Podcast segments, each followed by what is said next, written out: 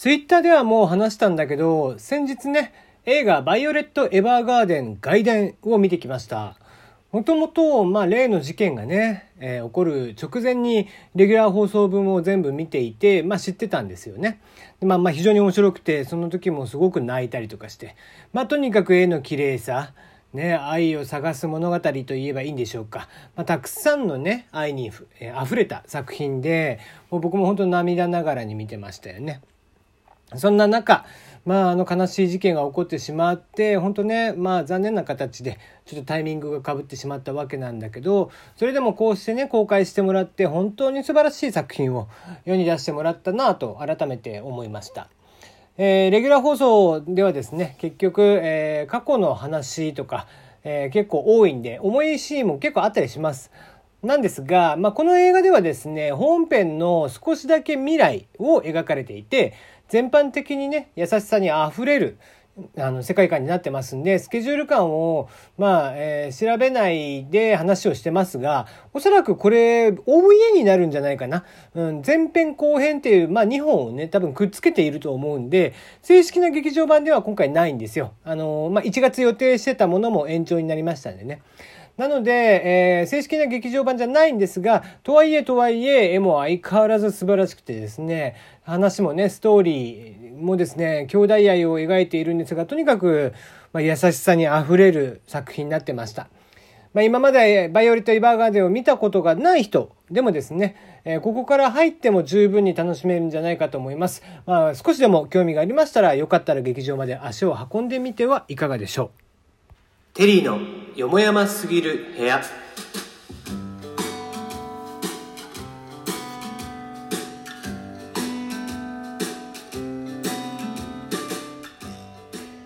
改めましてテリーのよもやますぎる部屋テリーでございます。まあそれにしても月が綺麗ですね。ということで今日は中秋の名月でございます。えー、お月見したっていう人はね、なかなか最近いないでしょうけど、白玉団子食べるくらいはしたのかなうん。まあ僕はですね、雪見大福の中秋の名月特別期間限定版みたいなのがありましたんで、それ食べました。うん。それでね、ノルマクリアっていうことで 勝手に思い込んでおります。さて、番組ではメールの方を募集していますよ。番組への質問、感想、応援、普通た恋バナ、相談、愚痴、何でも結構です。新コーナー始まっています。ラジオストーリー、〇〇の小さな恋の物語、えー、みんなで、えー、ラブストーリーを作っていきましょう。まあ、簡単なですね、ラブストーリーを作っていきましょうというコーナーです。そして丸に、キャッチコピーは突然に、物、人、現象、まあ、トーカーさんとか何でも結構ですが、いろんなものに対して、えー、キャッチコピーをつけてみようということです。ね、お野菜とか、えー、アニメなんかでも結構ですね、うん、まあなんだろうな、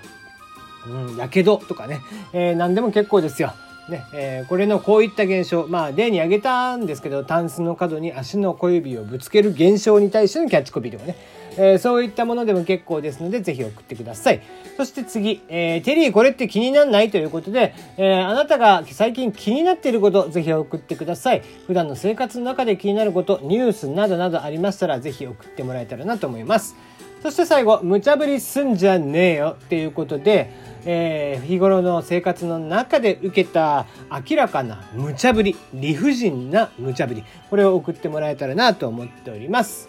そして、そして、えー、緊急企画で昨日から立ち上げていますが、えー、地上波ラジオ連動企画、平成生まれの本音への対抗企画になります。昭和生まれの本音。こちらを実施しています。昭和生まれから平成生まれに対して声を大にして言いたいことを募集してます。ね、学研のおばちゃんたちが来るのが楽しみだったんだとか、えー、ベイスターズって吠えるの間違いだろうとかね、えー、やっぱりソフトバンクじゃなくてダイエーホークスって言いたくなるとかね、えー、まあそこら辺何でも結構ですので、ぜひ送ってもらえたらなと思います。平成生まれにはわからない、えー、うん、まあわからないかもしれない あるあるをね、えー、送ってください。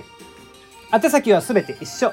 ポッドキャストで聞いているあなたは、ツイッターの固定ツイートから送ってください。そして、もしくはですね、えー、ラジオトークでお聞きなあなたはトークの詳細画面、こちらにリンク可能なアドレスを載せております。ぜひ、えー、送ってもらえたらなと思います。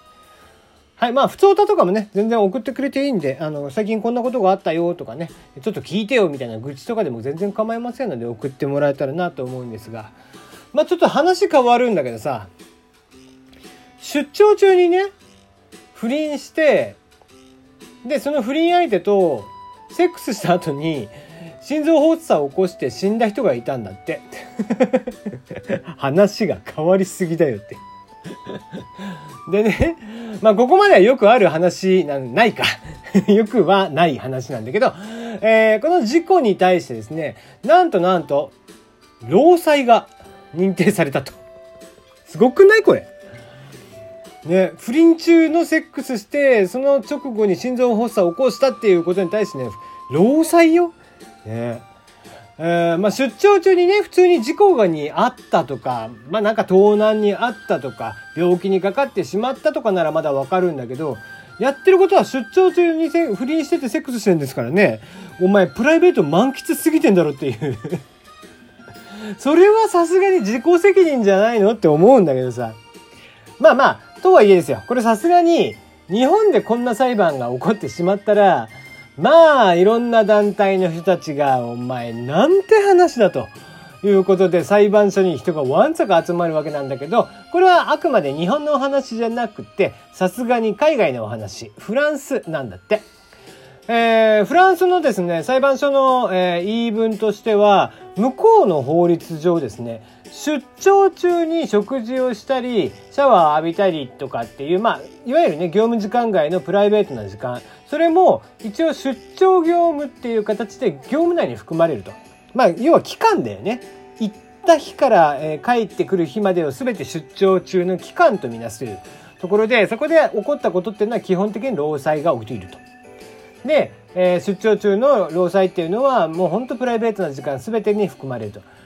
で、フランスの裁判所としては、このね、えー、言い分としてはこのセックスも、え、食事とかシャワー浴びてるのとかと、え、同じと、同等だと言いたいと。でも、まあまあ、とはいえさすがにさ、亡くなった方のね、いた会社も全く納得できなくて、一審でね、まあ遺族側がですね、勝った後に判決を不服としまして、まあ企業側から上告したんだよね。まあそれはね、いくらなんでも業務時間外でさ、不倫してセックスしてその直後の心臓麻痺を。いやいや、うちの出張関係ねえよ、お前。それセックスしてるのが、まあ、の原因だろうって思うわけじゃん。ね、関係ねえじゃ。うち関係ねえだろうから。払いたかねえよって、それはそうよね。うん、ということで、当然企業側は控訴してたんだけど、それさえも棄却されちゃったっていうことで、どうやらフランスでちょっと今話題になってるんだって。で、これがさ、やっぱり法律って難しいとこなんだよね。その、いくらプライベートですと、えー、業営業時間内、営業時間外と2つに分けたとして、出張中っていうのはそれが2つガッシャンコになってるから全部業務中だよと、出張業務中だよって言っても、ねえ、やっぱり、出張、確かにその通りなんでね、やっぱり営業時間外、プライベートと言われてもね、出張してるわけなんだよ。家にいるわけじゃないから、ね、えー、出先というか、えー、すぐ帰ってくれる場所じゃなくてね、あの、遠いところまで行ってってしてるわけ。まあ、それだけね、あの、体力も使うわけですよね。ただやってることはね、えー、その土地に行って不倫してセックスしてって心臓発作起こしてってしてるわけ。ね、だから何もね、やっていたこととかっていうのを言わずに、ね、あの、風呂入ってました、飯食ってましたとか、そういうことを言わずにさ、時間だけでくくっていけば、それは出張業務という扱いになるんだけど、さすがに、その、亡くなった方が行為自体はね、完全にプライベートなわけですよ。むしろ、お前そっちメインだったんじゃねっていうぐらいね。ね、まあまあ、日本でもですね、法律の穴みたいな話っていうのは多々ありまして、絶対にね、えー、まあ、こう、セックスは、えー、いけないとかって、えー、いうことっていうのは、まあないよね。そんなことまでこう想定してないからさ。だから、まあさすがにこれは、えー、まあどうしてもそういう風になっちゃったかなという感じがしますね。はい。えー、そしてですね、えー、この今度からね、まあだから会社としては出張する時では絶対にね、セックスしちゃいけないって会社規則を作るしかないよね。まあ、ただそしたらね今度はもう一人でしてて直後に死んだ人がどうなのかっていう話も出てくんだけど それはもう業務の一環でいいかな はいということでした。えー、今日はここまでなんですが、おひねりもらってました。えっ、ー、と、まずはですね、くのかみ未来さん、メッセージはいただいてなかったんですけどもね、くのかみ未来さんからいただいていました。ありがとうございます。やっぱり嬉しいですね、こうして、えー、なんか、ね、おひねりもらえると本当に嬉しいですからね、えー、ぜひ送ってください。そしてね、えー、おかみさん、えー、おかみふみかつさんですね。えー、まあ、これ僕からも送ってたんですけども、あのー、今回やっている、その昭和生まれの本音に、えー、早速ね、トークの方でも参加してもらって、おかみさんがトークを上げていましたんで、それのお礼をしてたんですけど。で、えー、コメントいいてます。学研のおばちゃん懐かしいと。私も科学と学習取ってました。特に科学の付録は楽しかったなって。いや、ほんとね、あの頃も付録ってワクワクしましたよね。今も付録ってなん、やっぱりワクワクするんですけどね。うん。まあ、テレビのチャンネル争いも懐かしいですが、そういえば屋内アンテナで映像の映りを調整してたな、なんて思い出しました。ありましたね。テレビの上に置くちっちゃいね、室内アンテナ。ありました、ありました。ねああいうのも多分もうほんと平成生まれの子は、さすがに前半でもわかんないでしょうね。うん。えー、今回のタグは結構潜在的にいる昭和トーカーを掘り起こすかもということでね。まあまあ、あの、僕のトークを聞いてでもいいですし、自分でトークやりたいっていう人も全然やってくださいね。あの、そしたら聞きに行きますんで、あのまあその時には本当昨日も言いました通り、あの、美味しい棒、うまい棒って昨日言っちゃったけどね。あの、トトークのあのアイテムは美味しい棒って名前になってましたんで、美味しい棒を投げつけに行きますんでね、お礼をしに行きますんで、ぜひぜひ、えー、昭和生まれの方、まあ昭和生まれじゃない方、えー、でも結構ですので、メールを送ってくるなりと、えー、トークを上げてもらうなりしていただけたらなと思っております。えー、メールの方お待ちしております。えー、全く来ないと寂しいから送ってね。ではでは。